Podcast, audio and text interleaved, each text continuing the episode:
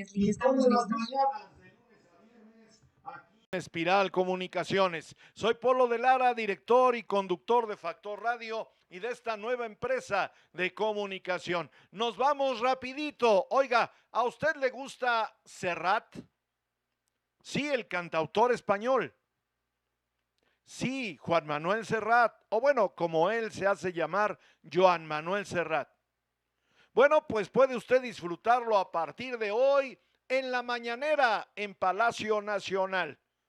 Yo no entiendo, ¿eh? A ver, yo no entiendo. Hay veda electoral.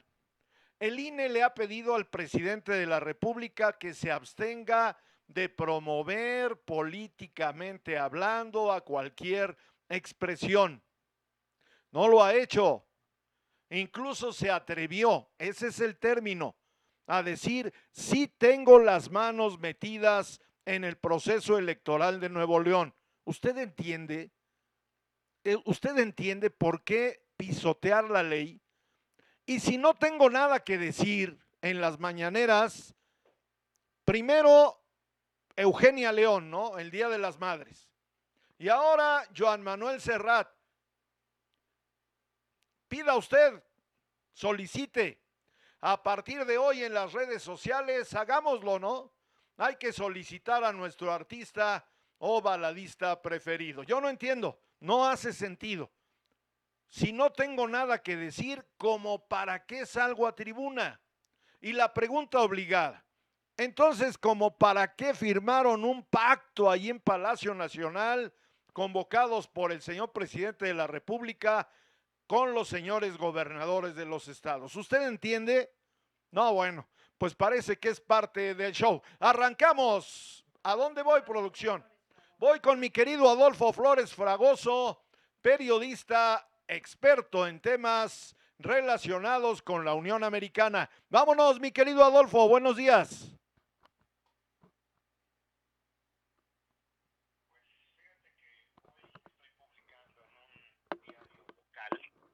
Un artículo que tiene que ver precisamente con la designación de 17 jueces. Ya habíamos tocado el tema, pero ahora estoy dando nombres y apellidos y las características de cada uno de ellos y que serán los responsables precisamente de atender el tema migratorio, especialmente en Florida, Texas, Arizona, eh, en Atlanta también, y que pues eh, trato de hacer un análisis sobre el perfil de cada uno de ellos. Una cosa que le han criticado a Joe Biden, a Joe Biden es el hecho de que tengan poca experiencia. Volvemos al tema, eh, esto no tiene nada que ver con México, ¿no? Pero en Estados Unidos también, también se da la poca experiencia que, que tienen en temas migratorios. La mayoría ha trabajado para el ejército de los Estados Unidos. La mayoría de ellos ha trabajado para la diplomacia. La mayoría de todos ellos tiene una gran experiencia académica, pero carecen de un conocimiento firme en la cuestión migratoria.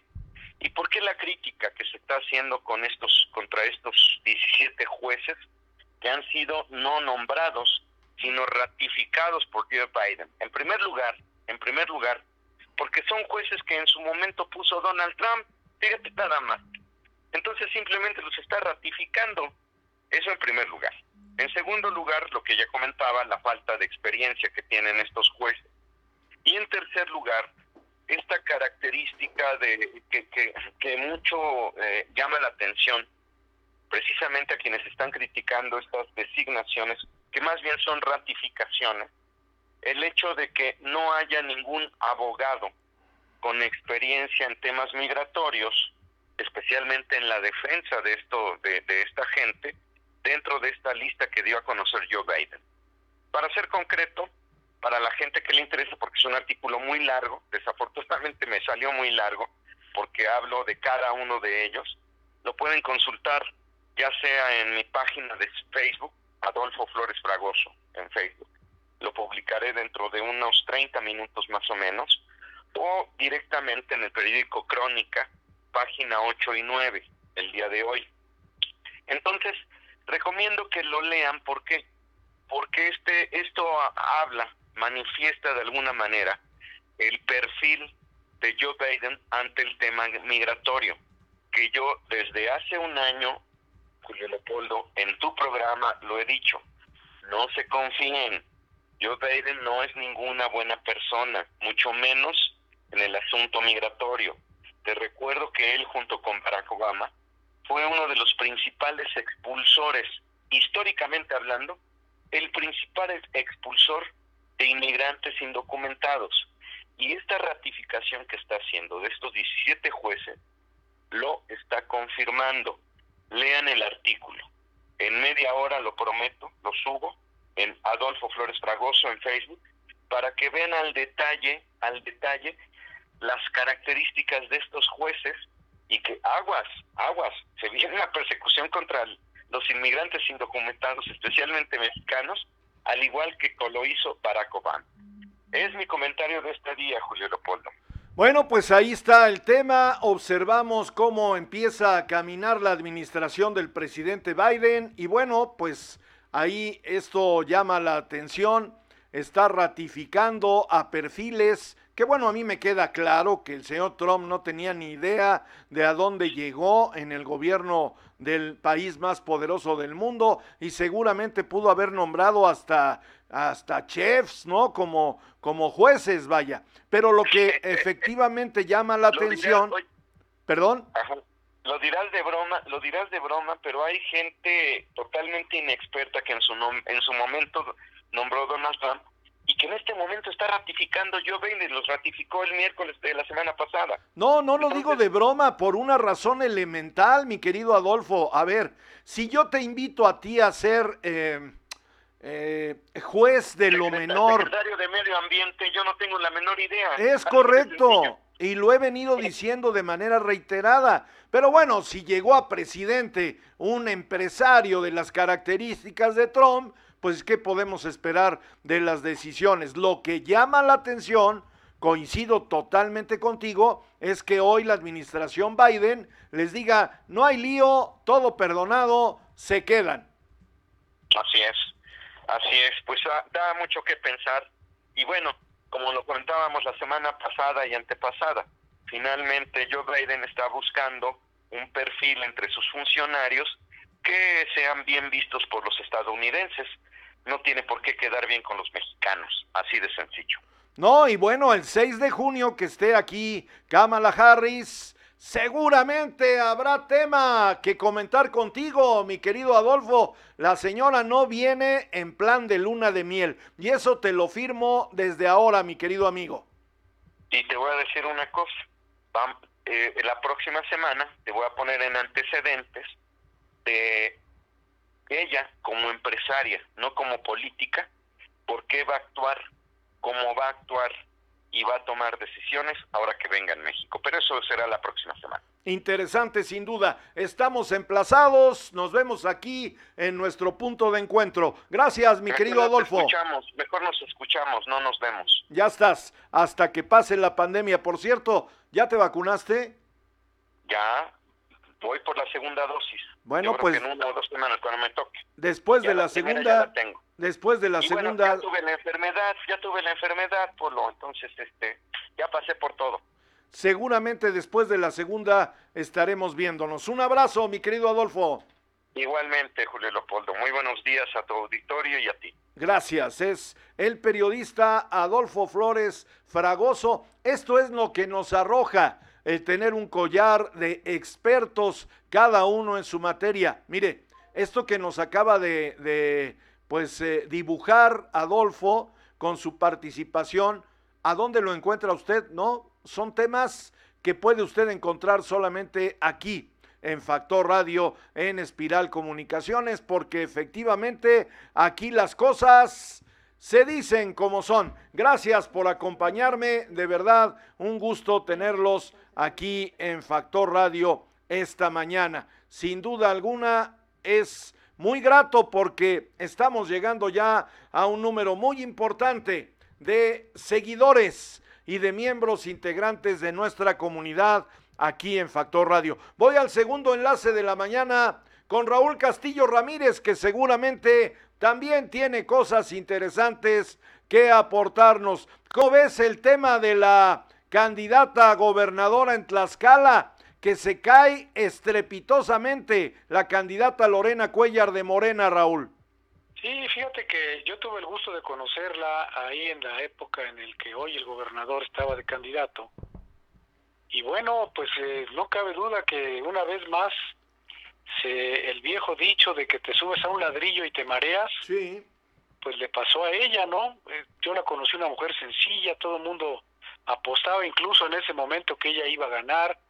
Las dos senadoras tenían posibilidades de ganar, la de e, ella como PRD en ese momento y la otra como candidata del PAN, bueno, pues ganó el del PRI, ahí por las habilidades del gobernador, exgobernador, Mariano Sánchez Arúl, pero ahora pues todo el mundo de los amigos que tengo en Tlaxcala, este, incluyendo al doctor Joseph, que recordarás era líder ahí de la 28, está viviendo, ya tiene muchísimos años viviendo allá y me dice, oye, se transformó la señora, ¿eh? Se transformó. Pues son, eh, son, son transformers, mi querido Raúl, de verdad. El poder iguala y te desnuda. Así, te presenta tal cual, con tus bondades, con tus virtudes, pero también con tus complejos, tus problemas de personalidad. Eso me queda claro. Sí, sí, totalmente de acuerdo contigo. Bueno, pues ahí está Lorena Cuellar que pues pinta para perder esta elección y lo que son las cosas, ¿no? Se le hizo ser candidata a Anabel, la exdelegada de Cedesol en el estado de Tlaxcala, bueno, presidenta municipal con licencia que hoy dice, aquí estoy con muchas posibilidades de ganar, Raúl. Sí, sí, correcto, sí, sí también repito, también la conocí en aquel momento y sí, bueno, al final del día quien quien sabe las reglas de la política que por cierto ahí comentaremos más adelante ya todas las reglas ortodoxas de la política se han roto, pero bueno, ella todavía conserva algunas de ellas y tiene, eh, como dices, posibilidades de ganar. Sin duda alguna. Bueno, pues el caso del pederasta, mi querido Raúl. Ayer Christopher, el muchacho que fue violentado por este sujeto, que por cierto va a salir, va a aparecer en las boletas del 6 de junio. Ayer dijo, no lo he perdonado ni lo perdonaré. Y el señor debe estar en la cárcel. Pero pues parece que tiene padrinos muy poderosos, Saúl Huerta, Raúl. Sí, mira, lamentablemente son, son hechos que... Mira, yo eh, ayer estaba pensando en las situaciones, todo esto que está pasando, las burlas que estamos viviendo los mexicanos y la sociedad en términos generales, ya no tiene ninguna respuesta política. Yo no he encontrado en ningún libro que alguien me explique que ya el cinismo ya ni siquiera existe, ¿no? Está borrado, se ha vuelto de tal manera estas circunstancias políticas de un cinismo brutal de lo que estamos viendo. Y un ejemplo es Saúl Huerta, que bueno, es increíble que con los hechos, ahora ya los otros muchachos que habían declarado, pues aparentemente ya los callaron, porque ya nadie dice nada, ¿no? Amenazas, dinero, no lo sé. Pero bueno, ese país está, como dijeron las abuelas, patas para arriba. Sin duda alguna. ¿Cómo ves la elección en la capital del estado de Puebla, Raúl? Bueno, pues muy, muy, complicada, Julio. La verdad es que he estado sondeando amigos, grupos conocidos y gente que con la que tenemos contacto y bueno, todo el mundo me dice, lisiado, ¿para dónde? ¿Para dónde? O sea, Claudia no, no, no queremos votar por ella, pero tampoco queremos votar por Lalo. Y entonces, ¿por quién votamos? Los demás ni pintan, ¿no? Y entonces esa, esa es la que todavía no encuentro la, la hebra del hilo negro, Julio, para, para orientar a nuestros amigos hacia dónde. Porque bueno, sí, la lógica de lo que están manejando el Puebla es que se vote por Lalo Rivera. Pero bueno, Lalo Rivera tampoco, ya también ya cree que ya ganó con sus famosos 19 o 18 o 20 puntos que dice que va arriba. Y yo te digo ahorita, con, con nuestro público, tu público como testigo de calidad, aguas. La señora de Morena puede dar una desagradable sorpresa en ganar. Bueno, pues ahí está la opinión, perdón, la opinión de un experto en la materia. Tú has visto, como decían los abuelos y y los viejos de la política. Has visto mucha agua pasar abajo del puente, mi querido Raúl. Oye, pues hoy viene a reforzar, tú dime si está, estoy bien, a reforzar las campañas del Partido Acción Nacional, el expresidente de la República que se fue del PAN y ahora, pues al no obtener el registro con su partido México Libre, pues regresa al partido que le dio origen y posibilidad de llegar al cargo más importante en este país. Hoy está en Puebla Felipe Calderón, Raúl, ¿qué opinión te merece? Pues mira, este, yo creo figuras que ya no, digo, antes una figura de esas impactaba, daba personalidad a las campañas, las alentaba, pero pues ahora lamentablemente no. Eh, ya lo vimos ayer, antier, con la visita del senador Monreal, este, pues pasó prácticamente a los morbosos, curiosos y a quienes andamos en el en el en el ajo, pues nos interesó saber, pero la verdad es que no no no causa ya ningún impacto. Y yo creo que no sea mayor impacto. Aquí el problema está en que quién se compromete con la sociedad, Julio, porque yo no estoy viendo más que puro bla bla bla de lo que desgraciadamente hemos visto últimamente en la política en la política nueva porque la política vieja era de compromisos, ahora el cinismo tal, imagínate estos de Morena, que, que les quitan las candidaturas plurinominales y de, y de burla loca vuelven a poner a los mismos. O sea, es algo que tú dices, bueno, que este, en el mundo de quién estamos. Entonces, ese tipo de circunstancias, y, y en el PAN, por ejemplo, tengo información fidedigna que ahí el Comité Ejecutivo Nacional eh, del, del PRI pues de alguna manera obligó al compromiso y metieron al hijo de Blanca y al hijo del líder de la CTM. Entonces nada más dime qué, perdón, qué desmadre ya, no quiero ya decir las palabras adecuadas, pero qué desmadre tenemos en la política local y lamentablemente esto va a dar mal traste a la sociedad poblana. ¿Cuál es la percepción que tú tienes de esa sociedad a la que aludes, mi querido Raúl, en relación a la jornada que bueno, está ya a, la vuelta de la esquina, el 6 de junio.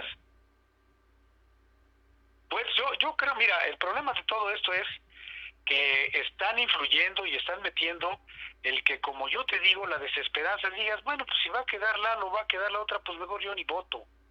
Que eso es en donde nosotros debemos invitar a quien, a la sociedad en general, a que vaya a votar, porque todos los visos que veo y todas las circunstancias que se están manejando es para que la gente no salga a votar. El hartazgo del hartazgo, y no es, no es decir dos veces la misma palabra, sino que es reiterar que la sociedad viene de un hartazgo brutal de todos los partidos. Y, y Morena fue la esperanza de México, pero esperanza que ya mataron los mismos los mismos dirigentes y las mismas asquerosidades que están haciendo, peor que los asquerosos de antes. Entonces yo lo que digo es, ¿hacia dónde nos vamos? Entonces esto que te estoy diciendo desalienta a la sociedad a no salir a votar. Y eso es lo que debemos, programas como tú, gentes como nosotros, que sí queremos que esto, lamentablemente no hay para dónde hacerse. Y hace ocho días te dije, votemos por el menos malo. Pero también el menos malo, el menos malo es malo. Y entonces sí se crea un conflicto. Pero bueno, está terrible el panorama, te lo quiero decir hoy, a 15 días de la elección, que esto va a ser un desaguisado. Y casi podría yo asegurarte que el día de la elección a las 12 de la noche, la candidata de Morena va a decir que ganó, aunque no haya ganado. Va a judicializarse el tema y vamos los poblanos a vivir como estamos viviendo ahora. Hay 32 todavía situaciones que no se definen de candidatos, no dicen sí, no, pues ya, ya los que no fueron, pues no fueron, vámonos, que determinen las autoridades, pero las mismas autoridades están siendo cómplices de este desencanto brutal que trae la sociedad. Bueno, pues ahí está el tema. Y ya para terminar, un tema que no sé, bueno, al menos yo no, no lo vi nunca, no lo vi nunca, ni siquiera en el denostado Partido Revolucionario Institucional. No lo vi. Hoy suben un espectacular bueno, ese es el que a mí me llegó, seguramente serán muchos, en San Luis Potosí, mi querido Raúl, con la imagen de Andrés Manuel López Obrador, ojo, hoy presidente, Constitucional de México en la campaña de Morena a la gubernatura de ese estado. ¿Cómo la ves, mi querido Raúl? Bueno, pues ve, ve, ve lo que está sucediendo en Nuevo León, ve lo que está sucediendo, pues precisamente en Tlaxcala, ve lo que está sucediendo en, en Guerrero, bueno, lo que ya sucedió en Guerrero, lo que sucedió este en Michoacán, es que ya es un descaro, Julio. Ya no se cuidan las menores formas de dignidad, de, de estructura, de política. Es al puritito estilo de me vale madre lo que pienses y lo que creas. Por supuesto que es muy grave. Pues tú y yo sabemos el principal principio fundamental de una elección. eh, inmediatamente, de entrada, tenían que haber bajado el, el- el- la, la- la propaganda, bueno, de entrada. Y luego sancionar, está prohibido. Y entonces, ¿de qué se trata? De romper con todas las instituciones, de me vale madre, y tú ves en la calle, Julio, a la gente, ve a los candidatos, ve, ve todos los, la, la poca propaganda que hay de todos los partidos, sin ton ni son, bailando, bailando música, bailando cumbia, este, saca- sin ninguna propuestas de fondo que a la sociedad nos interesan utilizando las vacunas, utilizando etc, etc, etc. Y es brutal, Julio, y esto es el colmo del colmo. Bueno, pues algún comentario final, mi querido Raúl. Pues reiterarle a nuestros amigos, a la sociedad en general, que pues lo, lo han dicho miles de gentes, esto no es nuevo para nadie, no lloremos mañana porque no salimos a votar, salgamos a votar, muy complicado, sí, yo no querría salir tampoco a votar, pero es un deber cívico, ya no por, por quien gane, sino por quien quiero que me gobierne y por lo menos quiero que alguien que por lo menos en la calle pase y yo le diga, señor, señor presidente, y me diga, adiós ciudadano común y corriente, gusto en saludarlo, porque se han perdido todas las formas. O sea, inventar y creer que Claudia sí va a cambiar, porque ahora le tocan otros tres años, cuando hizo tontería y brutalidad y media de esos tres años, se han enriquecido, vinieron por la lana, por el botín. Fin a la corrupción, no, al revés. Fin a la corrupción anterior, ahora viene la nuestra. Y es muy grave, Julio, porque la sociedad lo está viendo. Los pederastas, los, bueno, los candidatos que hay eh, de- vinculados con el crimen organizado. En Michoacán, la hija del, del narcotraficante de un municipio de allá, me lo comentan, es la candidata a presidenta municipal. Aquí los guachicoleros de candidatos, papadrinados, etc, etc. Qué complicado sistema tenemos. Bueno, la, la, la, la, la denominada Torita, ¿no? Torita Salgado, la hija de Félix Salgado, presunta ex esposa de un eh, jefe de narco, ¿no? Sí, uno de los más buscados por la DEA, ahora resulta que también es candidato, ahorita no recuerdo qué estado. No, bueno, no, bueno. Pero, pero está terrible el tema, Julio. Oye, yo, está yo, terrible. yo comentaba hace unos minutos con otro de nuestros brillantes colaboradores, Adolfo Flores Fragoso, que es un hombre que sin duda alguna eh, se ha metido en la entraña de la relación México-Estados Unidos y su opinión siempre es válida. Pero yo te pregunto a ti que tienes una opinión intestina de nuestro país. Viene Kamala Harris el 6 de junio El 6 de manera presencial a sentarse con el presidente de la República. ¿Qué auguras, Raúl, de esta reunión bilateral? Pues yo, yo, yo espero que, yo espero, esperaríamos todos los mexicanos, que en una gran sensatez se lleguen a acuerdos.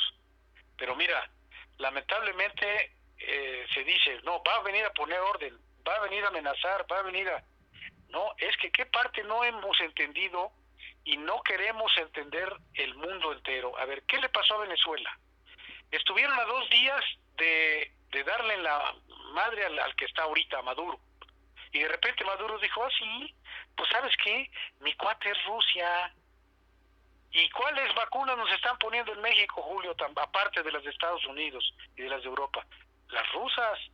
Entonces, esa es la preocupación en el fondo que hay en términos generales en la sociedad. Es un factor que nadie quiere ver. Me vienes a... Bueno, pues no, ya se aventó el tiro el, presidente de México de mandar una carta a Estados Unidos de lo que no le pareció, pues ahora bien, si me amenazas, ah, bueno, y traigo a mi cuate grandote que Rusia, y eso va a descomponer brutalmente la situación. Yo reitero de corazón que no, pero también no podemos dejarlo de ver, Julio. Tenemos que tener los ojos muy abiertos, porque a ver, gana, gana el PAN toda la Cámara, gana todos los partidos, y de repente el presidente va a decir, como lo hizo ya en su momento el primer presidente de Venezuela, dijo, ah, sí, ah, pues yo desconozco el Congreso, y lo hizo. Y eso es lo que bueno, pero, pero, pero a ver, a ver, Raúl, voy a, voy a, voy a, si me das licencia, como dicen en las comunidades, voy a externar mi opinión. A ver, México es socio de Estados Unidos, ¿eh? Venezuela no lo es. O sea, ese es un tema que no podemos hacer a un lado, Raúl. Eh, digo, interrumpa, Julio. Era socio en el petróleo, ¿eh? No se te olvide, perdón. Adelante. No, somos socios comerciales. Hay un tratado firmado con Canadá y con la Unión Americana. Y tú y yo sabemos lo que hay entre líneas y entre palabras. Yo no veo, te lo digo tal cual es, las cosas como son. Yo no veo cariño, ni simpatía, ni amistad de Biden hacia México, ¿eh? No la veo. O sea, es totalmente lo opuesto al vaquero Trump en relación al presidente de la República. Y a mí me parece que, digo, yo te lo pregunto a ti, que has sido un hombre de poder, ¿tú vas a permitir que México se convierta en una Venezuela? No, pues para nada. No, pues claro que no. Ese es un tema que no podemos perder de vista, ¿eh? De ahí la trascendencia de esta reunión, en donde viene nada más y nada menos la vicepresidenta del país más poderoso del mundo, a sentarse con el presidente de México. Y a mí me parece que en este lenguaje subjetivo de la política van a surgir cosas muy interesantes, mi querido Raúl. Pues todos, todos esperamos que así sea al final del día. Siempre como estudiantes de izquierda en aquellas universidades, decíamos que fueran los Yankees y lo que tú quieras. No, sí, bueno, pues todos, oye, oye, todos fuimos liberales y todos fuimos insurrectos de estudiantes, todos, porque es la propia naturaleza del estudiante. Pero ya cuando te vas acomodando en la sociedad, mi querido Raúl, dices, no, bueno, pues creo que no va por ahí el tema, tú y yo tenemos hijos y es un tema que es referencia permanente no solamente de nuestra generación, Raúl, o sea, eres rebelde por natura, pero cuando te vas adentrando en la entraña de la sociedad, sobre todo en el aspecto laboral, dices, no, a ver, espérame, yo voy a dejar este tema de la izquierda a un ladito, ¿estás de acuerdo conmigo? Sí, totalmente, totalmente, de que no es que miles de dichos que no tiene caso ya decirle ahorita en este momento, ¿no? Pero este, piensa como Carlos Marx, pero vive como Carlos Trujillo. o como Carlos Slim, ¿no? Pero bueno, esa sería eh, eh, en un espectro de, de, de, espiral aspiracional. Pero bueno, aquí el tema, Raúl, es, tú hablabas de, me traigo al grandote Putin. Yo no sé, de verdad te lo digo, yo no sé quién asesora, si el señor, ¿cómo se llama el canciller? Ebrard si, si alguien lo está mal asesorando, pero ese tema de estirar la liga, a mí me parece que no es solamente necesario, sino prudente, Raúl.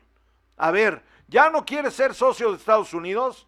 ¿Tu economía camina per se de manera autónoma? Pues entonces ahí nos vemos. Pero a mí me parece que es un juego muy delicado. Sí, el problema de todo esto, Julio, es que esas decisiones afectan al pueblo. Claro. entonces, ese es el problema. Un pueblo que también te pido licencia no se está dando cuenta de la situación porque hay una polarización extrema en México en donde unos adoran a la 4T y otros ya no, ¿eh? Otros han empezado a salir de esa, pues esa simpatía, vamos a ponerlo de esa manera, hacia Morena y a esta posibilidad porque así nos lo ofertaron de que las cosas cambiaran. Hoy no vemos cambio, pero bueno, ahí está el tema, mi querido Raúl, te mando un abrazo. Un abrazo y buen día para el equipo y para ti. Gracias, Raúl, cuídate mucho. Es Raúl Castillo Ramírez, colaborador de Factor Radio cada semana con quien vamos, vamos desmenuzando los temas que hoy son nota nacional e internacional. Mi querido José Luis Palma Gómez, me dice Maestro Polo, saludos Vamos por la grandeza de Puebla. Gracias, José Luis. Javier Cruz Gutiérrez y Pati Gordillo ya están acá presentes. Mi querida Pati hoy viene con la, ¿cómo le llaman? El cuerno de chivo, así se dice ahora. El cuerno de chivo desenfundado. Voy con Pati, dice, debería ser Rafael mejor si es de preferencias. Ah, allá en la, allá en la mañanera, pues sí, ¿no? Que pongan a Rafael Martos, ese cantante extraordinario de la, de la época de los 70, 80. Pati Gordillo, pues ojalá y estos jueces eh, ratificados por Biden, señor Flores Fragoso, ah, es un comentario a Adolfo, dice, los capaciten y no sean un fraude en su actuación en Estados Unidos. A ver, voy aquí, voy a, voy a leer, es que yo tengo dedos de salchicha. En Estados Unidos no hacen las cosas por hacerlas. Ojalá y este señor sea más inteligente que su antecesor pues son inteligencias diferentes, ¿no, mi querida Patti? El anterior era muy, o es muy inteligente para hacer dinero. O sea, esa era su chamba, eso se ha dedicado toda la vida y le ha resultado, ¿no? Hasta hay un libro ahí de cómo le hacía. Primero le ponía la pistola en la sien al posible cliente o negociante y después ya negociaba. Pero la política es otra cosa. La negociación política es otra cosa y me parece que Trump se dio cuenta muy tarde de ese asunto. Bueno, pues nada más recordémoslo, ¿no? Cómo prácticamente acosó a Hillary Clinton en aquel debate histórico. Yo veía que la pobre Hillary caminaba así, huía de él ahí en el escenario. Pues imagínate un tipo de qué, qué me dirá Donald Trump, unos dos metros, seguramente sí, ¿no? de dos metros que te venga acosando ahí en cualquier momento se te viene encima, pues ese es el estilo del vaquero. Hoy, hoy hay, hoy hay otro estilo, ¿eh? hoy es un hombre serio, un profesional de la política, querido en el poder legislativo, esto es, pues fue representante eh, Joe Biden y las decisiones que está tomando, pues no solamente son certeras, signo con conocimiento de causa. Voy al primer enlace, perdón, perdón, se emociona uno al estar aquí en el micrófono. Voy al primero de la mañana, pero es corte, no le cambie, como para qué.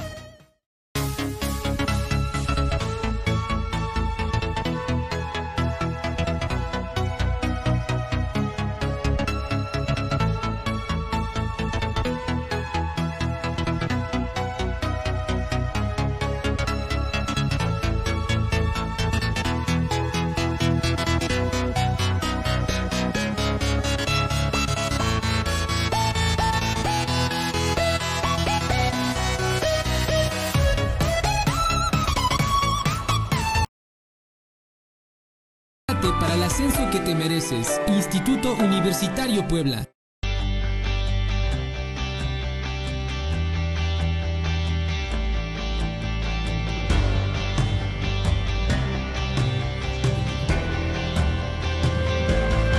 Licenciaturas sabatinas en tres años, cuatro meses. Prepárate para el ascenso que te mereces. Instituto Universitario Puebla medio kilo de tomate, un kilo de cebolla, 385 pesos con envío a domicilio incluido. Pide tus despensas al WhatsApp 22 23 79 0101 o al 55 81 33 21 76. Comerciantes de mayoría y menudeo. Central de Abasto Puebla. El chalán de la Central de Abasto Puebla te lleva hasta tu casa. Mi despensa centralera del 6 al 12 de abril. Incluye medio kilo de rachera, medio kilo de carne molida mixta, 700 gramos de pierna y muslo de pollo, medio kilo de chorizo, 250 gramos de mermelada, dos bolsas de pasta, un kilo de plátano, una pieza de piña, un manojo de rábano, un manojo de cilantro, un kilo de zanahoria, una pieza de pepino, un kilo de jitomate, medio kilo de chile jalapeño, medio kilo de tomate, un kilo de cebolla, 385 pesos con envío a domicilio incluido. Pide tus despensas al WhatsApp 22 23 79 0101 o al 55 81 33 21 76. Comerciantes de mayoría y menudeo. Central de Abasto Puebla.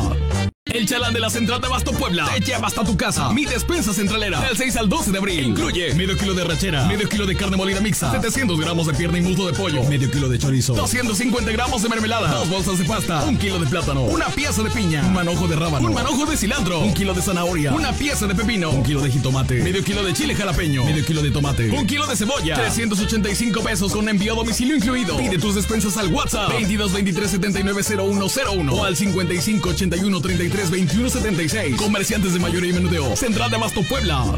El chalán de la Central de Abasto Puebla te lleva hasta tu casa. Mi despensa centralera del 6 al 12 de abril. Incluye medio kilo de rachera, medio kilo de carne molida mixta, 700 gramos de pierna y muslo de pollo, medio kilo de chorizo, 250 gramos de mermelada, dos bolsas de pasta, un kilo de plátano, una pieza de piña, un manojo de rábano, un manojo de cilantro, un kilo de zanahoria, una pieza de pepino, un kilo de jitomate, medio kilo de chile jalapeño, medio kilo de tomate, un kilo de cebolla, 385 pesos con envío a domicilio incluido. Pide tus despensas al WhatsApp 22 23 79 0101 o al 55 81 33 20. Regreso a Factor Radio. Abrazo, abrazote cordial y afectuoso a todos nuestros seguidores y a quienes se siguen incorporando a la nave. Gracias de verdad. Les gusta Factor Radio. Gracias por sus comentarios. Mire, es muy simple decir las cosas como son. Digo, yo entiendo, ¿no? Hay a quienes se les, bueno, ellos sienten, ¿no? Como que se les pisa los callos pues ¿para qué tienen callos, no? O sea, así de simple, pero no entienden. Hay quienes no entienden, como el magistrado Billetes, allá en el Tribunal eh, Electoral del Poder Judicial de la Federación, que hoy dice a voz en cuello, estoy en desacuerdo en que me llamen así. Voy con Jaime Barrientos. ¿Cómo te va, mi querido Jaime? ¿Qué tal, Polo? Muy buenos días a ti, a todo tu auditorio. Muy bien, gracias. A la orden. ¿Cómo ves al compañero? Bueno, no, compañero no, porque como dicen en mi pueblo, ni que fuéramos guaraches, pero ¿cómo ves al, al, al presidente magistrado Vargas que dice que él no acepta ese mote? Híjole, el, el, presidente Vargas o el magistrado Billete sigue dando de qué hablar. De verdad, impresionantemente eh, ante todo y, y, contra todo sigue sigue evidenciándose tan feo. Es eh, eh, de verdad es gravísimo lo que está haciendo este señor ante ante la sala ante los ciudadanos ante absolutamente todo todo todo todo el, eh, el engranaje electoral en México Polo. De verdad es increíble. Y por qué te digo que es increíble Polo bueno pues si, como bien sabes pues el magistrado está solicitando de manera oficial es decir eh, eh, este, de, de, manera escrita a través de la Secretaría General de Acuerdos, quiere que todos los magistrados le adelanten el sentido de sus votos antes de iniciar cada sesión. A ver, Imagínate. oye, pero el señor presidente magistrado del tribunal dice que eso es normal, que no, incluso no, no. que incluso el presidente de la Suprema Corte de Justicia hace lo mismo. Sí, no, no, no, no, no, es normal, pero en su cabeza, es normal en su país, es normal en su, eh, eh, en esa eh, burbuja en la que vive el señor magistrado Billetes. De verdad, de verdad, es, estamos ante una, parecía una falacia, una verdadera utopía el desarrollo de, de, de los movimientos de este personaje. Y digo ya personaje porque ya tiene muchos motes, ¿no? Desde Varguitas hasta Magistrado Billetes y hoy hasta qué le podemos poner con este sentido de, de, comunicados que realiza este señor, ¿no? Aparte de esto, todavía se da el lujo, Polo, déjame comentarte, este Magistrado Billetes, de amenazar a los magistrados, a los demás magistrados, de que si no envían su información, que en caso de que no envíen la información, bueno, pues todavía serán este serán sancionados o serán eh, redimidos, perdón, serán este configurados hacia hacia prácticamente el bueno ya, ya los amenaza con aplicarles la ley orgánica del poder judicial de la Federación. Imagínate esta circunstancia, es decir, me tienes que enviar el sentido de tu voto antes de cada sesión y si no me lo envías, bueno, pues atente a las consecuencias porque te voy a aplicar la ley, ¿no? Eh, ellos sí hacen lo de lo de lo, de la ley para mis enemigos y para mis amigos pues con mis amigos, ¿no? En esa circunstancia. Entonces, en esta, en, esta, estamos evidentemente ante una falta grave de argumentos, una falta grave de debate, una falta grave de Estado de Derecho. Estamos rompiendo todos los marcos legales posibles. Bueno, no estamos, están rompiendo todos los marcos legales posibles. ¿Con, ¿Y con qué fin? ¿Con qué finalidad o con qué garantía? Bueno, pues con que la garantía de que todo lo que hacen ellos es legítimo porque la mayoría lo aprueba, la mayoría los apoya, la mayoría los va a definir y la mayoría los va a defender este 6 de junio, por, lamentablemente. Ah, caray, a ver otra vez, no te escuché bien, Jaime. Sí, mira, con, el tema de Polo, de que lo hacen porque se sienten legítimos, lo hacen porque se sienten eh, grandiosos, porque ya el 6 de junio cuentan con la mayoría de todos, porque van a contar con la mayoría de todos, porque todos están de acuerdo, porque la mayoría dicen que lo que hacen ellos está bien. No, ese, pues... es, el meollo del asunto, Polo. Se sienten tan seguros de poder romper con los marcos legales, de poder romper con todo, porque nadie les dice nada, porque la oposición está durmiendo lamentablemente, porque la oposición está durmiendo en sus laureles, viendo nada más y dejándolos que hagan y que se pasen derecho y que absolutamente se pasen por, por donde quieras el marco legal. Ay, bueno, pues ese por donde quieras que cada quien le dé la interpretación que considere de acuerdo a su criterio. Y otro tema que ayer dio a conocer aquí en Factor Radio en entrevista en vivo, mi querido Jaime, otro compañero nuestro abogado, eh, ¿cómo se llama? Perdón, se me fue el nombre.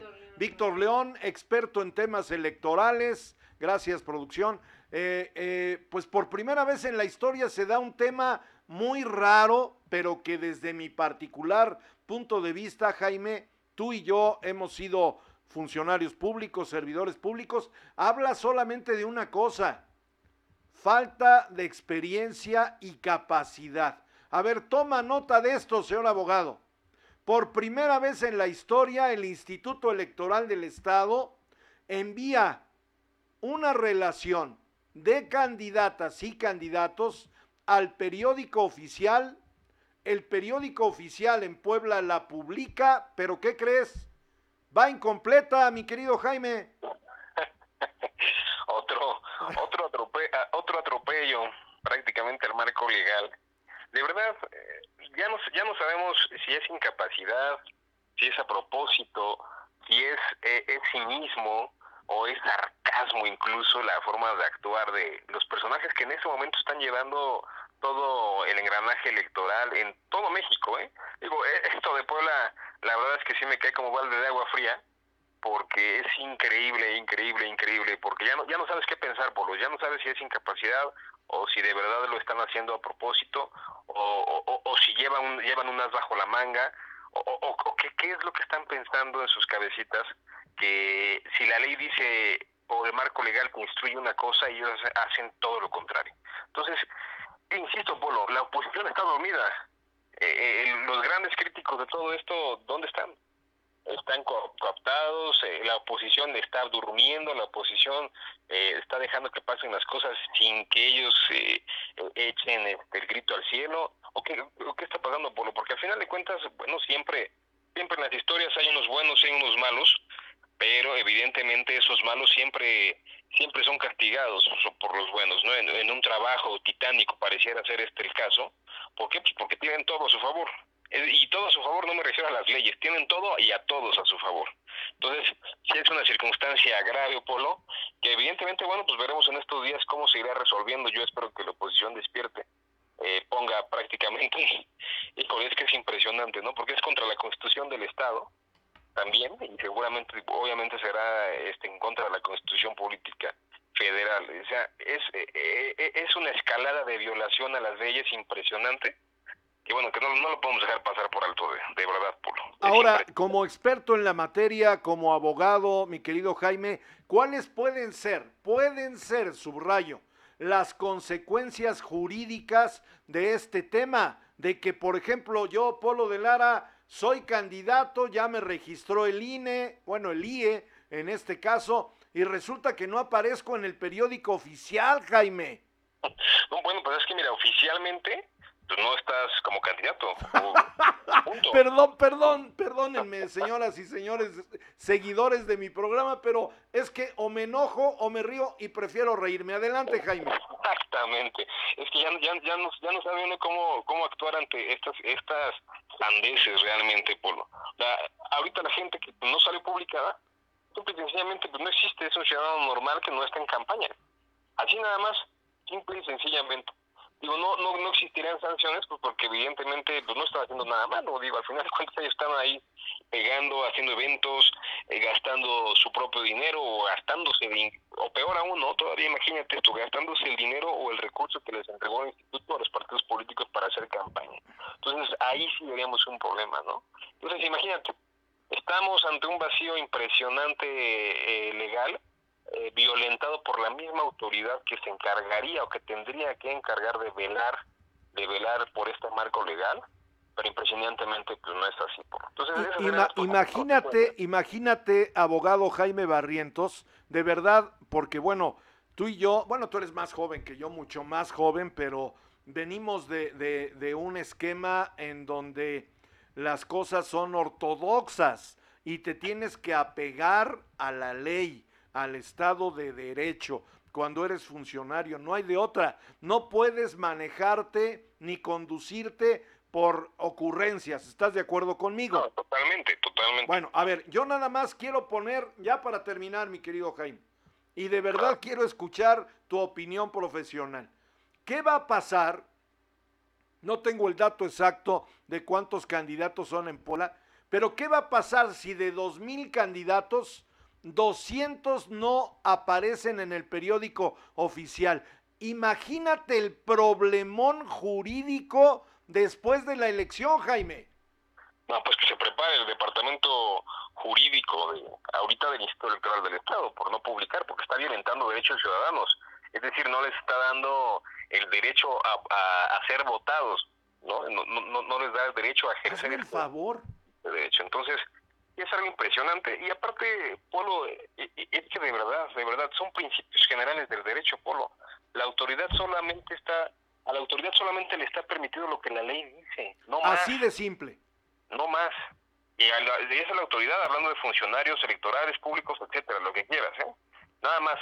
Pero bueno, Polo, pues lamentablemente estamos en esas circunstancias y lamentablemente así vamos a jugar con esta con, con, con, esta, con este desequilibrio en nuestra balanza electoral el próximo 6 de julio. Muy bien, Jaime, te valoro mucho tu colaboración, siempre con expertise jurídica, cada semana.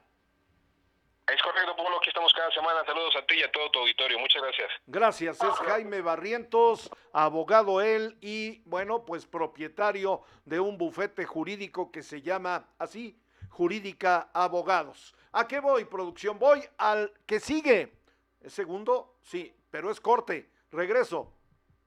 Comerciantes de mayoría y menudeo. Central de Abasto Puebla. El chalán de la Central de Abasto Puebla te lleva hasta tu casa. Mi despensa centralera. Del 6 al 12 de abril. Incluye medio kilo de rachera, medio kilo de carne molida mixta, 700 gramos de pierna y muslo de pollo, medio kilo de chorizo, 250 gramos de mermelada, dos bolsas de pasta, un kilo de plátano, una pieza de piña, un manojo de rábano, un manojo de cilantro, un kilo de zanahoria, una pieza de pepino, un kilo de jitomate, medio kilo de chile jalapeño, medio kilo de tomate, un kilo de cebolla, 385 pesos con envío a domicilio incluido. Pide tus despensas al WhatsApp 22 23 79 0101 o al 55 81 33 21 76. Comerciantes de mayoría y menudeo. Central de Abasto Puebla. El chalán de la central de Abasto Puebla te lleva hasta tu casa. Mi despensa centralera del 6 al 12 de abril. Incluye medio kilo de rachera, medio kilo de carne molida mixta, 700 gramos de pierna y muslo de pollo, medio kilo de chorizo, 250 gramos de mermelada, dos bolsas de pasta, un kilo de plátano, una pieza de piña, un manojo de rábano, un manojo de cilantro, un kilo de zanahoria, una pieza de pepino, un kilo de jitomate, medio kilo de chile jalapeño, medio kilo de tomate, un kilo de cebolla, 385 pesos con envío a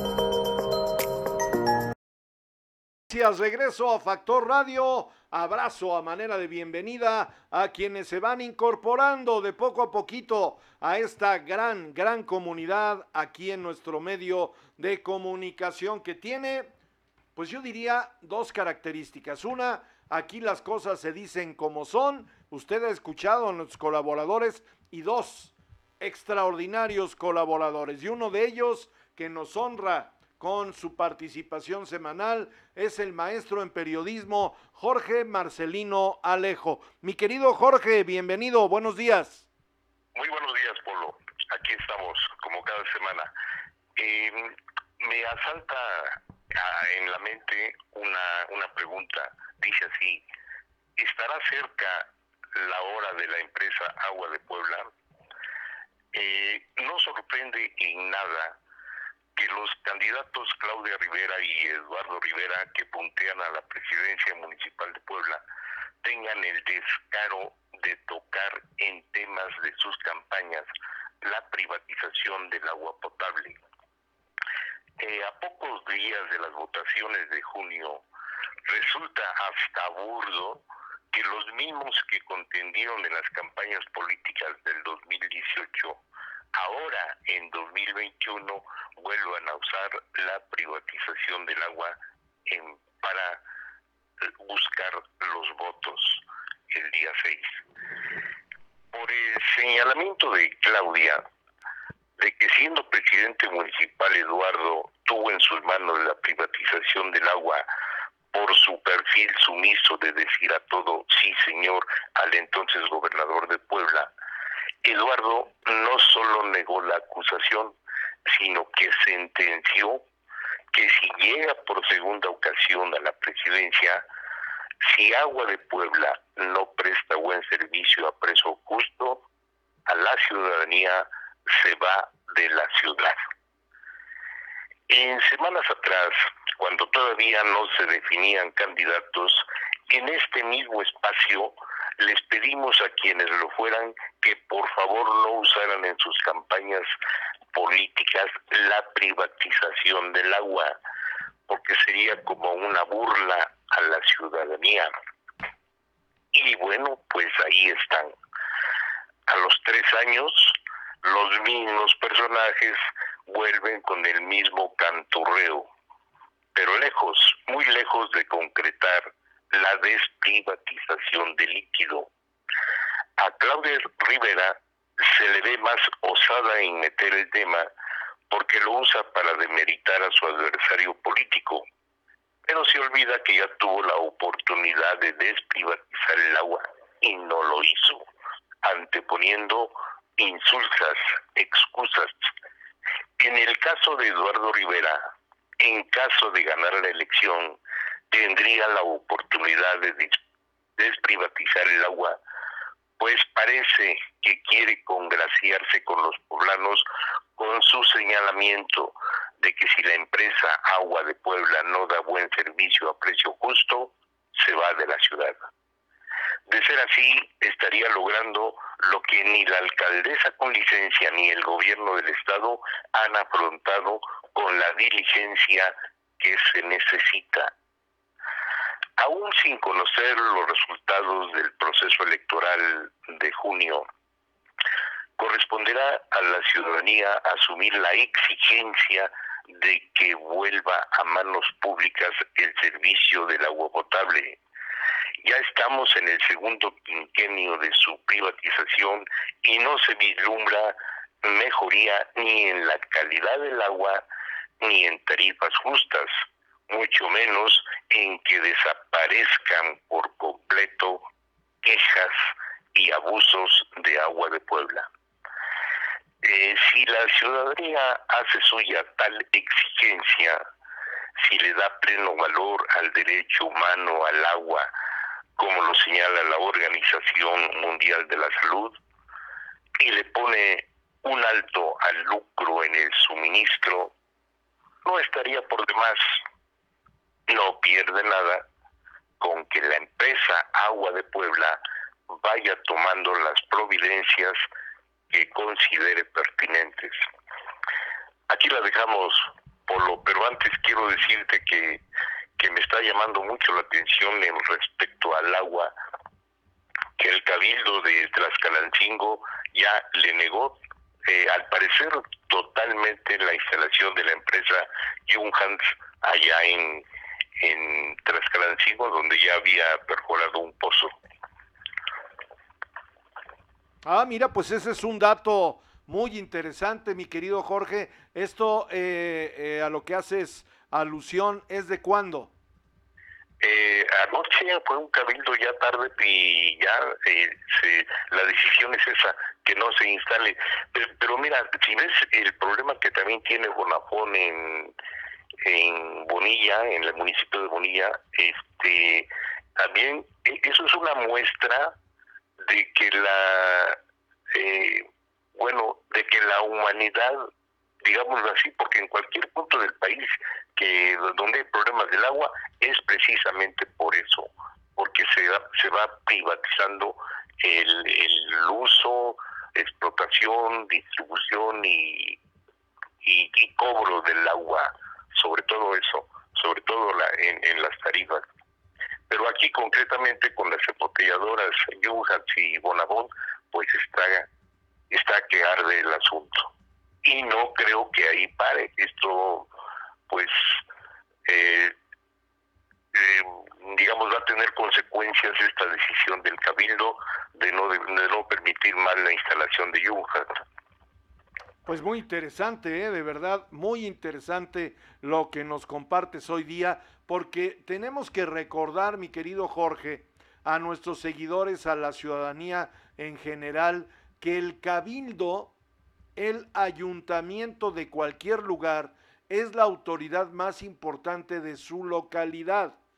Y si no, solamente invito a nuestros amigos, sé que no nos gusta leer, pero sería muy interesante que le echaran, búsquense, bueno, hoy es muy fácil a través del, del móvil, de una tablet, busquen por favor la constitución política de los Estados Unidos mexicanos.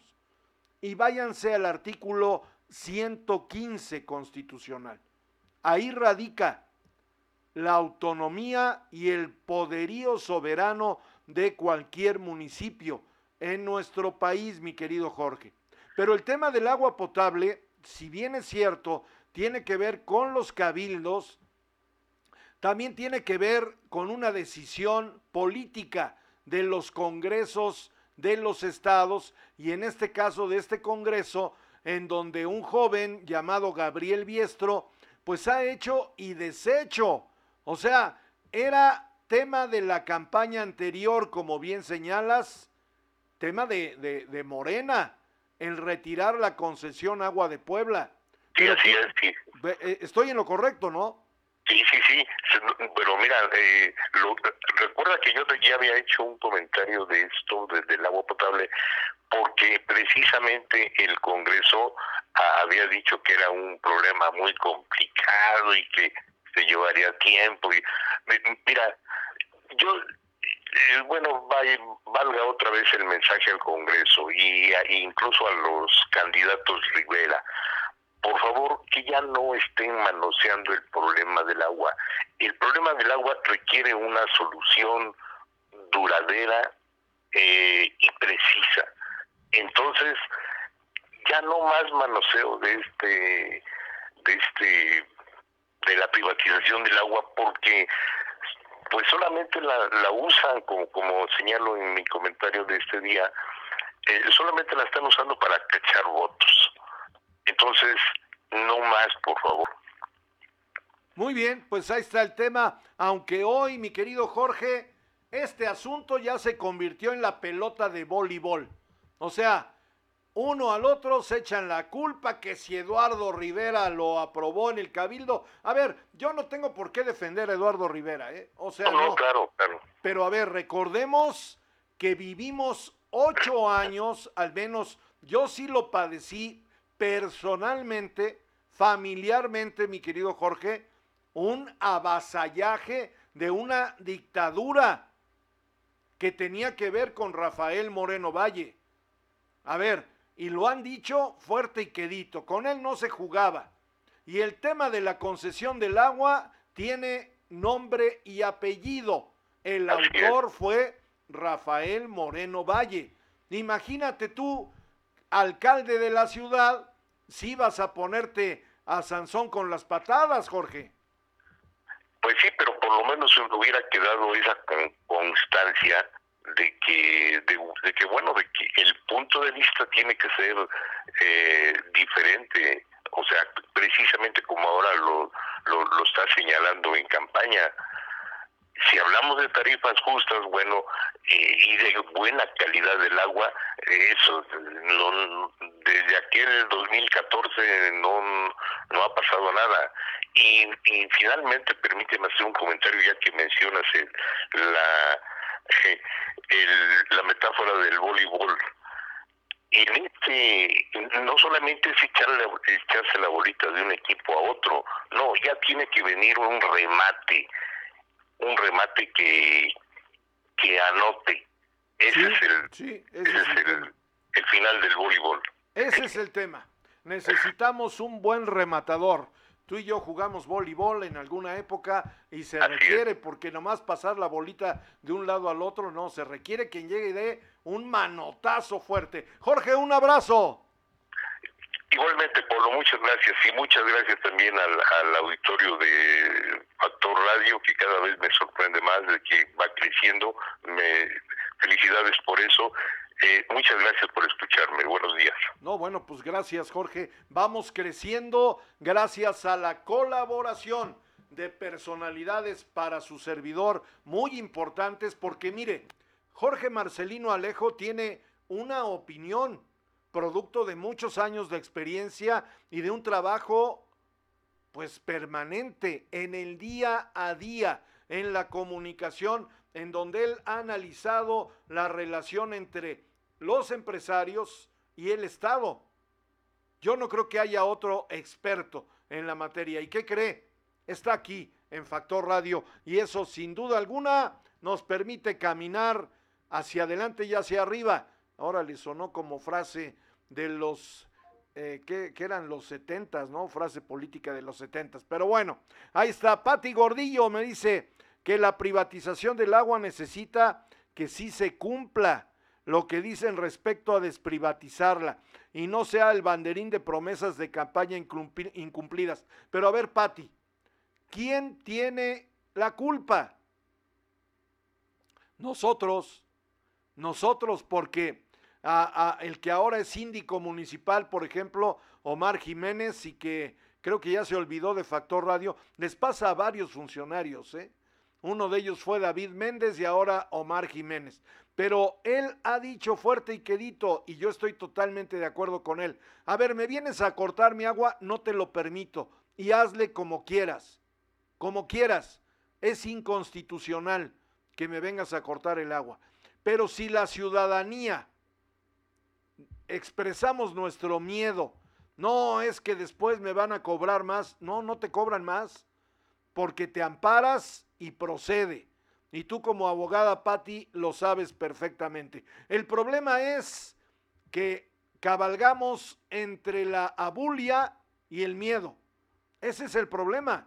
Y por eso han hecho lo que han querido con muchos temas, entre ellos el tema del agua potable. Perdón. Sergio Montes me dice, con lo que comentó el señor Jorge Marcelino, los candidatos siempre prometen lo que cuando llegan a sus puestos no cumplen lo, con, lo que nos prometieron, eso es muy común. Javier Cruz aquí está con nosotros, gracias. Arturito Varela, dice eh, Pati Gordillo, ah, este es un mensaje a, al maestro Jorge Marcelino Alejo, dice, ante los dimes y diretes de Claudia Rivera y Eduardo Rivera con respecto a la privatización del agua, mi respuesta es, ja, ja, ja, ja, ah, bueno puras promesas y descalificaciones de campaña para desacreditarme mutuamente, pero que no tienen planeado cumplir. Solo circo, maroma y teatro como acostumbran. Contundente, mi querida Patti Gordillo. Caro Jiménez Venegas, te mando un abrazo con cariño y gratitud por ser parte de esta gran familia. Jesús Abel Cárdenas, ya ahí vas, ahí vas, Chucho, integrándote poco a poco a nuestra comunidad. Sergio Montes dice es el colmo.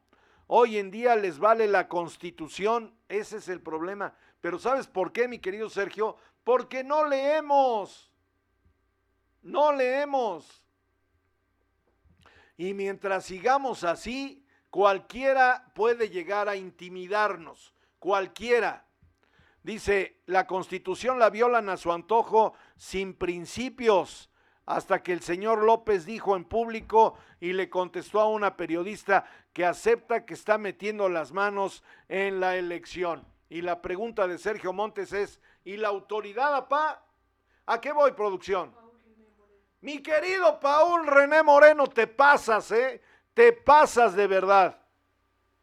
Hola, amigo, ¿cómo estás?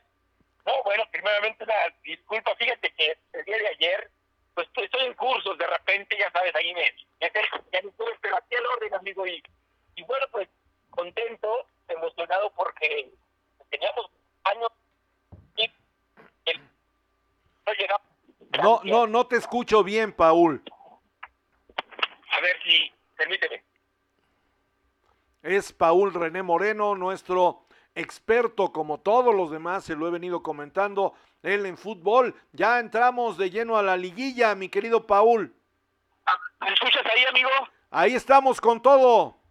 Ah, bueno. Mira, comentarte que te comentaba que teníamos muchos años, desde el 2009 que Chelis había calificado con el equipo de Puebla y jugó esa semifinal contra equipo con el equipo de Pumas, que ya sobre el minuto 89-90 el central de Pumas mete el gol, este muchacho Verón, le mete gol al equipo de Puebla y nos elimina. Pues ahora tenemos la oportunidad de otros tiempos, otros momentos, otros protagonistas. En este caso, bueno, pues este muchacho Larcamón que a mí en lo personal nos, nos sorprende por su llegada, por su juventud, por una serie de cosas. es, este equipo que prácticamente era el mismo del año pasado, potencializó a los jugadores, hicieron una muy buen, un muy buen torneo y ahora están peleando la semifinal después de un cruce contra el equipo del Atlas en el cual fue un, cruce muy parejo, es indudable. Este, pienso que el equipo de Puebla no ha logrado llegar a esos niveles que tuvo en el torneo, pero sin embargo, hoy tiene, el día de mañana que juegue contra el equipo de Santos y el domingo, tiene la oportunidad porque no hay que olvidar que cierra de local y el equipo de Puebla tiene una gran posibilidad de poder avanzar y, híjole, sería padrísimo que pudiese llegar a esa final y, y ¿por qué no? Pues poder salir campeón, amigo. No, bueno, me queda claro, ¿no? Pues en este mundo de posibilidades está, eh, está más que visto, mi querido Paul, que este torneo me encantó, ¿eh? Digo, a pesar de que el AME, a pesar del extraordinario partido, y coincidirás conmigo, que, que en donde demostró estrategia, habilidad, fuerza, todos los ingredientes, y sin embargo no pudo, me parece que todos han hecho un gran, gran esfuerzo en este torneo, Paul. Fíjate que estoy totalmente de acuerdo. Y este, este torneo a veces escuchamos durante el torneo que se cuestionaba que las cali- calidades, que los partidos eran muy cerrados, una serie de situaciones. Sin embargo, la mayoría de equipos son equipos bien preparados y, y ahorita que entran en la liguilla, la verdad que, que hubieron partidos sumamente emocionantes, muy competidos, bien jugados, cerrados, intensos, este y como bien dices, o sea, revisamos los partidos de la liguilla, incluso los de repechaje, son partidos emocionantes y bien. Comentas del, del- equipo de América, la verdad que jugó un gran nivel. El partido de ida, desgraciadamente, le expulsan un jugador y, y- a lo mejor en vez de cerrar el partido, sigue intentando, se lleva un gol de más, pero el equipo de América jugó muy bien, con un fútbol de- priorizando la cuestión de la pelota futbolística y, bueno, y pensábamos que, que iba a dar la vuelta, estuvo así de nada, hubo dos, tres jugadas muy, muy, muy, muy, este, al límite que se las pudo haber anotado, pero bueno, el fútbol es así y yo creo que tú como aficionado, conozco a varios aficionados así, que en vez de salir frustrados, enojados, como el semestre pasado, salieron contentos. Y Sí. la verdad tienen que sentirse así porque sí jugaron, sí, jugó Sí, bien el sin duda. Fíjate que tuve la oportunidad de ver el partido contra los Tuzos, este, y la verdad, te lo digo, digo, a lo mejor tú que eres experto me puedes cuestionar, pero ese partido me pareció que no era de México. Parece que estaba yo viendo otro fútbol, muy buen nivel de calidad, mi querido Paul, o sea, de verdad entregaron el alma peleando a cada palmo del partido el balón, ¿eh? Fíjate, por lo que yo, yo, creo que el fútbol mexicano tiene buen nivel, este es un, es, un, es un nivel parejo, indudablemente. Yo, te quiero, yo te puedo decir, el semestre pasado la gente de Pumas que le dio la vuelta al partido de Cruz Azul, yo creo que salió muy muy motivada, muy muy, muy emocionada, muy contenta por, por, por el desarrollo de su, de su equipo. Ahora toca la América. Pero fíjate que de manera general los partidos que, que se han jugado han sido muy buenos. No sé si pudiste ver el partido de Cruz Azul Toluca, los dos, y el de vuelta también fue muy emocionante. Y este y empiezas a, a darte cuenta el, el partido de, de Santos con Monterrey, el de ida, fue un partido muy intenso, muy, muy bien jugado. O sea, yo creo que de manera general el nivel que tienen los equipos mexicanos es muy parejo y, y- yo creo que se juega a buen nivel. A, veces nos fijamos en otros en, otros fútboles, pero yo creo que nuestro nuestro nivel es bueno. Han llegado, a lo mejor también se han empezado a refrescar las ideas y las propuestas futbolísticas. Por decirte, hoy en la liguilla, o los que quedan en esta en esta liguilla, pues está Juan Reynoso, peruano está este el Arcamón, argentino, está Pesolano, que es este uruguayo argentino, y también está Ahumada, que es argentino. Entonces, han venido a refrescar, indudablemente, este la baraja de, de, de- propuestas. Han llegado jugadores, el fútbol que se juega ahora es un fútbol muy intenso, de 90 minutos, y mira, de los, de los cuatro equipos que llegan, Santos, Pachuca, y Puebla son equipos que, que buscan apretarte y hacen presión alta todo el tiempo. Y entonces eso hace y obliga a tener un fútbol de mucha ida y vuelta, de mucha presión, pero de una gran intensidad. Yo creo eso, yo creo que eso le está, gustando al, al, aficionado, que, que, ve que, que, sus equipos salen a competir desde el primer minuto, hay, aprietan, hay intensidad, todo el mundo se esfuerza, nadie camina, y eso parece que ha favorecido mucho eh, eh, eh, el gusto del, aficionado y el darse cuenta que los jugadores se están entregando al máximo. Bueno, y el tema inminente, pues es hablar de, bueno, dos temas que a mí me gustaría poner sobre la mesa contigo, mi querido Paul. Regresa Don Piojo con todo el apoyo ahora a los Tigres. Pero antes de ello, platícame cómo ves a nuestro equipo, a la franja. Bueno, primeramente, fíjate, el Puebla, de repente escuchamos, y, y no, que tiene que ir el Puebla a sacar el empate, a ganar por un gol, a tener, o sea, podemos empezar a especular muchas situaciones y nos gustaría que el Puebla, sobre todo con la pelota, mejorara. El Puebla tiene un estilo, tiene que respetarlo, tiene que respetar sus formas, su manera, porque es el que le ha permitido llegar a estas instancias.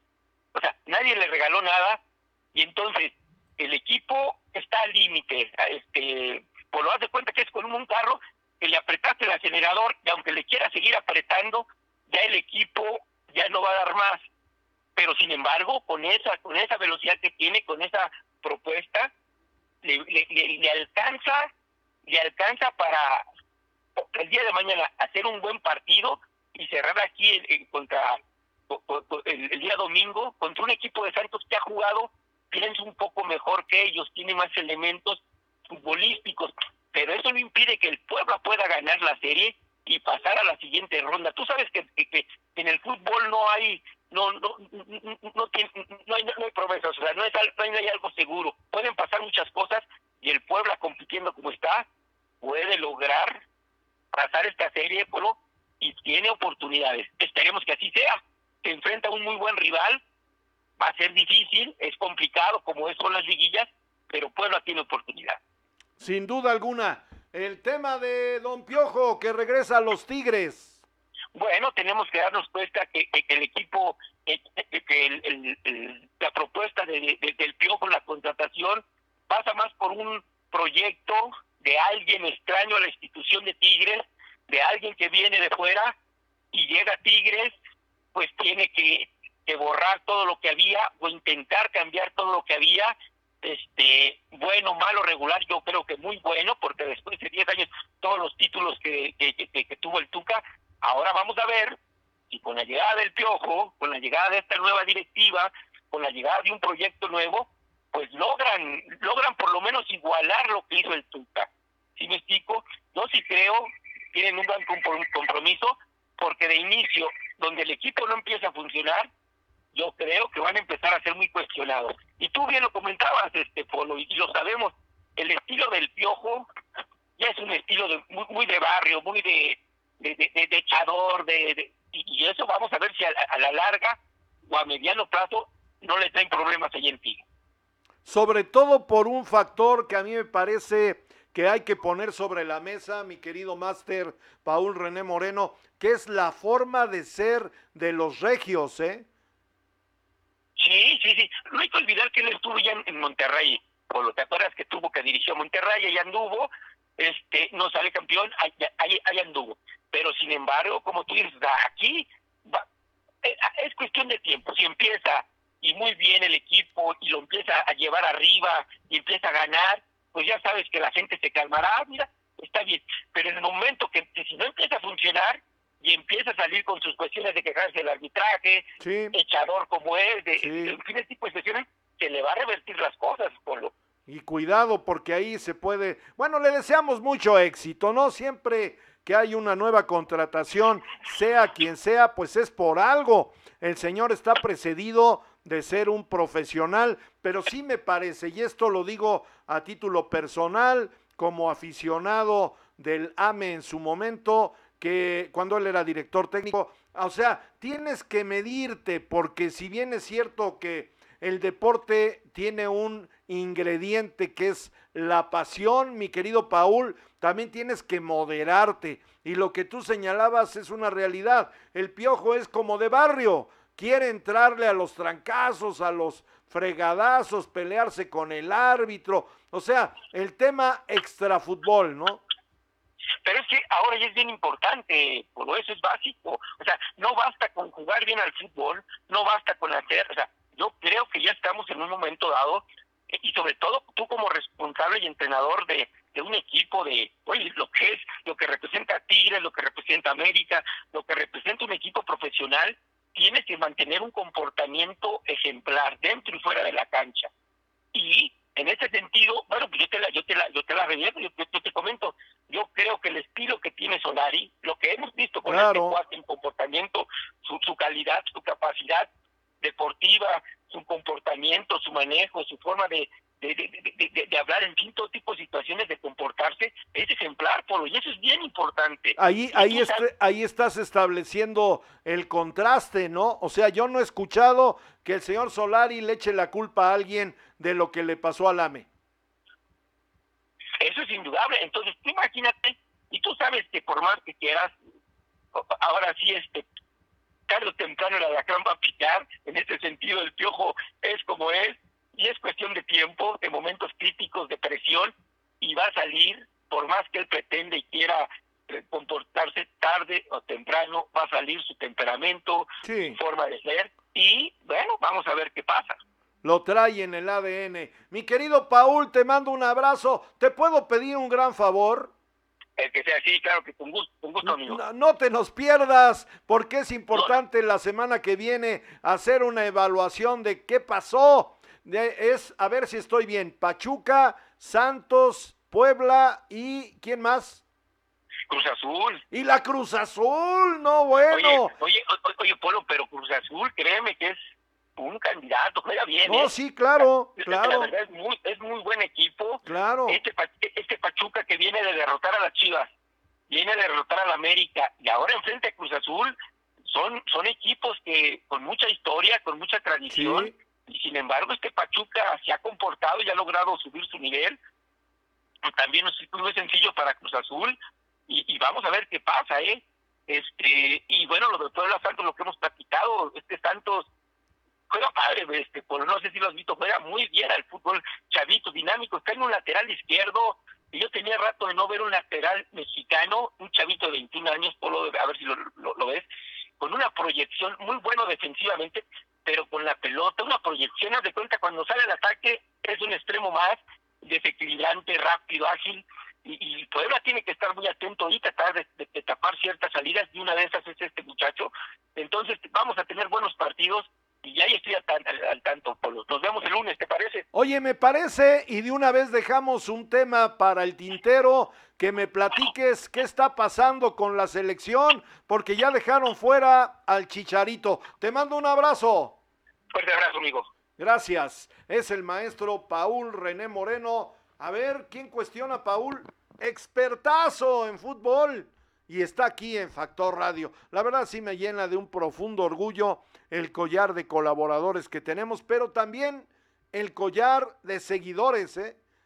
extraordinarios amigos que hoy forman parte de esta gran, gran comunidad. Alejandro Bermúdez, Victoria, abogado, te mando un abrazo, gracias por estar con nosotros. Yuli Gallardo Márquez, ¿dónde andabas, mi querida Yuli? De seguro en otros medios. Ya te caché.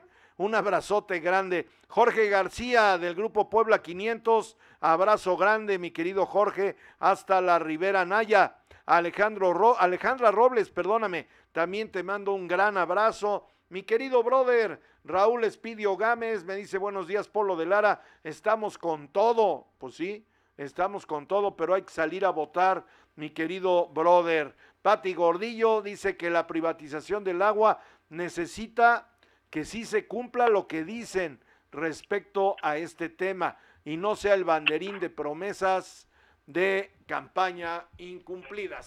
¿A qué voy? Don Rafael Ramírez Hernández, que igual que Paul Moreno, no andaba de parranda, andabas perdido, mi querido Rafa.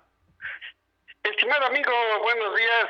No, pues es que hemos estado ahí saliendo a, ahí a veces al interior del estado y a veces hay zonas que es un poco difícil la comunicación, pero como siempre, aquí estamos a la orden, aquí estaremos. Ya ves que a veces algunos están y cuando ya les va bien se olvidan de los amigos, pero no es mi caso. Eh, ¿Estás hablando de David Méndez? No, perdón. Vamos a, vamos a tus comentarios de hoy, mi querido Rafa. Mira, mi comentario tiene que ver con un tema que en Puebla es preocupante, sobre todo el tema de, del agua. En el tema del agua, hasta ahora creo que es importante o, debe, o, o con agua sí debería de transparentar todo el proceso de los de las regiones que están consideradas como con veda eh, con veda para la perforación de pozos. Porque hasta donde yo sabía en Puebla pues en varias zonas el tema era que se bueno contaba con la veda para posibles perforaciones de pozos ya sea agrícolas o de consumo doméstico sin embargo, algo está pasando ahí, algo no está funcionando, porque es muy común, eh, tanto aquí en la ciudad como en Cuauhtancingo, pues ya hemos en su momento denunciado la perforación de pozos de agua, en, en San Andrés, Cholula, es lo mismo, y también en el interior del estado, en algunas regiones es es este es notorio ese ese proceso. Entonces eh, sí sería importante que realmente eh, publicara realmente eh, eh, con agua realmente cuáles o qué zonas están consideradas actualmente con un tema de, de veda en cuanto a este esta situación o en su caso también se aclare en qué zonas realmente está permitido la perforación de este tipo de pozos, porque de no hacerlo, pues este genera un tema así de pues de confusión y eso lleva a que pues en algunos lados como en el caso de Tlaxcalancingo donde recientemente una empresa embotelladora pues este empezó a perforar el un pozo de agua evidentemente eh, fueron los propios vecinos quienes alertaron de esta situación y fue así como se logró frenar. Pero en los casos donde no ocurre, o sobre todo en muchos lugares donde se construyen fraccionamientos, pues sin mayor problema las empresas eh, perforan eh, este tipo de agua y al final de cuentas pues no se sabe realmente qué uso se le da y además pues hoy que seguramente para muchos candidatos en el caso de la capital el tema de si se cancela o no la concesión a Aguas de Puebla pues seguramente será una bandera pero lo cierto es que hasta ahora eh, de los pueblos que les dan agua a, a Puebla no tiene ningún ningún beneficio y ahí está el caso de Cuautlancingo, Coronango, San Miguel Xostla, este que aportan una gran cantidad de agua para la capital poblano, que Agua de Puebla la, la, vende a un costo muy elevado. Sin embargo, hasta ahora estas poblaciones que en muchos casos ya están padeciendo pues eh, la situación de la de la baja del agua no reciben ningún beneficio. Entonces yo creo que sí es importante que se se revise este tema. Yo he, insistido que el tema del agua en Puebla en el corto tiempo puede ser un problema más grave, sin embargo, pues hasta ahora eh, no hay interés de las instancias. Yo te voy a dar, perdóname, reguladoras de, este tema no hay, no hay, o, o de lo contrario, pues tal parece que eh, ahí siguen otorgándose los, los permisos a criterio discrecional para favorecer a determinadas personas. Si me das permiso, yo te voy a dar mi opinión que no me estás pidiendo, pero que es un problema que en la medida en que avancen los días se va a agudizar por una razón fundamental. Hay empresas, hay gobiernos que han hecho mano de la gandalle, Rafa. Pero esto no hubiera sido sin la mano corrupta de delegados federales, de funcionarios estatales que no han puesto un alto a este asunto. En la medida en que avance el tiempo y el vital líquido empiece a faltar con mayor cuantía, yo te quiero decir que las cosas se van a poner color de hormiga, ¿eh? Si las autoridades no empiezan a cuidar este tema.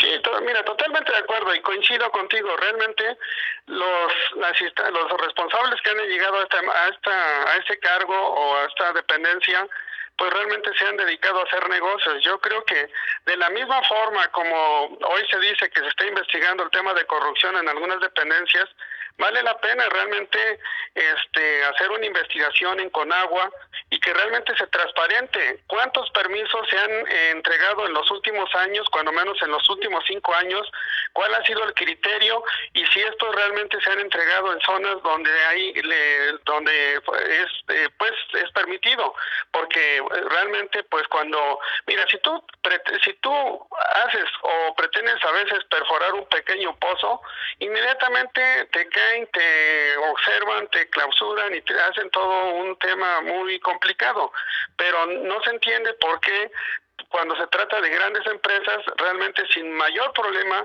se perfora con, inclusive yo en ese momento denuncié el tema de la administración de Cuautlancingo, hoy ya encabezada por Lupita Daniel, yo eh, hice los señalamientos, cómo, cómo permitieron la perforación de un pozo, inclusive en una zona, en una zona, en un camino o, en un paso de servidumbre, y aún así permitieron, le dieron los permisos para la autorización, y no solamente eso, se perforó el pozo, aun cuando en su momento decían que había irregularidades, pero al final de cuentas el pozo contaba con el permiso de la Conagua. Entonces, esas son de las cosas que sí preocupan y que sí se tendría que investigar porque evidentemente cuando eh, como tú lo dices eh, acertadamente cuando el conflicto eh, realmente se presente entonces van a empezar a checar yo creo que no es necesario de llegar hasta ahí este sobre todo pues en la zona de eh, San Andrés Cholula es, notorio ver ahí que hay perforaciones de pozos y la pregunta sería quién está dando esos permisos y si realmente esta zona no está considerada con un tema de veda. Muy bien, pues vamos a estar pendientes, mi querido Rafa, tocaste un tema toral el día de hoy para las comunidades en Puebla Capital. Otra vez, es estandarte de campaña el tema de la concesión del agua potable. Vamos a ver cuando veamos quién gana la elección, porque seguramente la ciudadanía ya no va a seguir soportando este asunto, Rafa. Sí, sí, yo creo que ya se tiene que, realmente si se, si se quiere solucionar, creo que se, eh, con voluntad se puede, si no simplemente será simplemente un tema de, de bandera. Eh, eh, y bueno, mira, tenemos como un tema de preocupación y tenemos ese problema, tenemos el problema de la basura, como tú sabes, este, recientemente por ahí veía que ya por ejemplo el, relleno sanitario ya tiene poca poca vida este en uso. Este entonces son de las cosas que que pues sí ahí están latentes y que hasta ahora realmente han pasado años y no se hay no hay preocupación de qué hacer. Y este son problemas que tarde o temprano van a a Y que están ligados a un fenómeno que es muy raro, muy subjetivo en los gobiernos. A los gobernantes en turno les gusta hacer obras que se vean. Ahí está el tema de las ciclopistas de Rafael Moreno Valle, que pues uno pregunta, ¿y para qué carajos nos sirvieron? Perdón, pero pues esta palabra está de moda, ¿no? Este, y hoy día pues los gobiernos no saben porque les falta, yo diría, eh, asesoría adecuada. Si vas a hacer un drenaje, bueno, pues publicítalo. Si vas a meter línea para energía eléctrica subterránea, hay que saberlo publicitar. Y el tema del agua, el tema de la basura, son hoy bombas de tiempo para quienes arriban a los gobiernos municipales, Rafa. Son bombas de tiempo y si no saben resolverlos, cuidado. Rafa, gracias. Un saludo, amigo, un saludo a todas las personas que nos siguen. Buen día. Gracias, es Rafael Ramírez Hernández, miembro de la dirigencia estatal del PT, que tiene un espacio como colaborador aquí en Factor Radio. Ya nos vamos, pero antes de despedirme, quiero saludar con aprecio, afecto y gratitud a Coco González, que nos ha acompañado el día de hoy en el programa. Alejandra Robles dice, gracias, maestro Polo de Lara, excelente día. Gracias. Le reconozco mucho que me haya acompañado en el programa del día de hoy a nombre de Saraí Muñoz. Ayer hubo reclamos de Saraí Muñoz en la dirección ejecutiva, de Elvira Gaitán Cortés en la coordinación de enlace, de Sara Paola Flores en la asistencia de producción y de Marco Campo en el Twitter. Ahí están todos. Gracias. Lo veo mañana aquí en Factor Radio.